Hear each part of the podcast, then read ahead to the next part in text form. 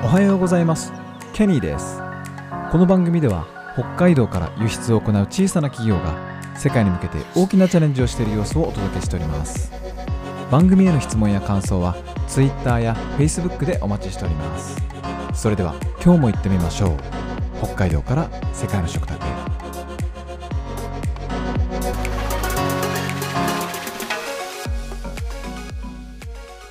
はい、えー今日はですね、昨日に引き続き、えーフード台北2023に、えー参加します、えーという関連のお話をしたいと思います。はい、2023って言い方がね、なんかちょっとちょっと自衛隊っぽいですよね。2023って言った方がいいのかな。はい。えまあど、どっちでもいいですね。えまあ、今日はですね、最新の展示会戦略とはっていうテーマにしましたけど、何が言いたいかというと、コロナが明けててきて、展示会もちょっと変化が起きている、来てるなっていうことを、えーこの半年ぐらいで感じたことがちらほらあったので、それをまあまとめてみようかな、発信してみようかなと思った次第でございます。皆さん最近こう、何かの展示会とかって行きましたか？はい。えっと、まあ私もその、家族で、えーと会場で札幌市内の会場で行われているファミリーイベントに参加するとかですねそういったのもあのありますし、えー東京で行われている見本市とかにも参加した参加もしましたけど、まあ、明らかにこう変化が起きてるなっていうのがやっぱあるんですよね。まあ、もちろんそのなんかその対面で話せなかったから対面で話せるようになったっていうところなんですけどあとそのなんか予約を取ら取らないとあの基本的にそのスペースブースには行けないみたいなそういうこともあるんですけど、まあ、ちょっとそういったのはちょっとこう置い置いといてその物理的なコロナ対策っていうところはちょっと置いといてその変化っていうのが、えーやっぱ起きてるなとよく感じるんですけどそれやっぱ結構お客様のその価値、えーまあ、LTV ライフタイムバリューとかって言ったりするんですけど、えー生涯、えー顧客が企業にもたらすうー価値ですねバリュー。それをこう増幅させる向上させるっていう活動にすごくフォーカスされてるなっていう印象があります。でこれは、えー B2B より B2C の方が、えー特に強い傾向があるなというふうにあの思います、えーまあ、どういうことかということその展示会見本市にえ来場するあの C の方一般のそのコンシューマーとかあのそういう方ですね。消費者の方。で B2C 向けの展示会だともうそれが顕著に現れてえっと例えば私が言ったやつだと、うん、まあ見本サンプルの提供をブースでこうあのどうぞ試してみてくださいみたいなことはままずしないですね。はい、でそのサンプルをゲットするためには、えーセミナー簡単なセミナー、まあ、10分とか15分とかそういうセミナーをぜひ聞いてくださいと。でそのセミナーは、えっと、時間が区切られてます。えっと、30分ぐらい。例えば2時スタート、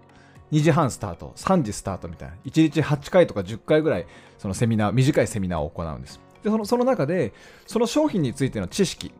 あの説明をあの行います。はい。まあ、例えば、この商品はどうやって作られてるのかとか、この商品に含まれてる、えーなんとかっていう成分はどういう成分があるのかとかですね。まあよくその NHK とかその試しで合点とかああいうこう番組で取り上げられるぐらいのクオリティのあの高い、えーそのこの成分がどんなこう科学的な力を持ってるのかそういうことを説明する会社さんもいらっしゃると思いますけどそういうことをすることによってでお客様があそうなんだってへーっていうふうにやっぱ知識としてあの増えるしその企業が大切にしていることえっと、例えば環境に優しいとかこういう効果があるっていうことを、まあ、教育っていうのかな。あんまり教育教育はおかしいかな、まあ、知識としてあの提供するっていうことがすごくその B2C ではあるんじゃないかなというふうにあの思います。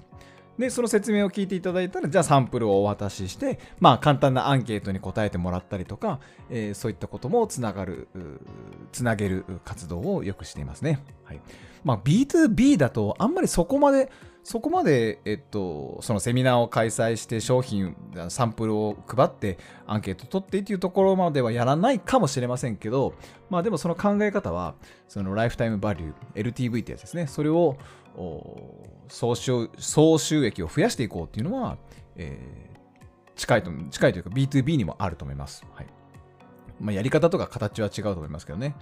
なので、えっと、今展示会でその考えなきゃいけないところっていうのは、やっぱりそのコミュニケーションができるようになりましたし、対面で話せるようなことになったんですけど、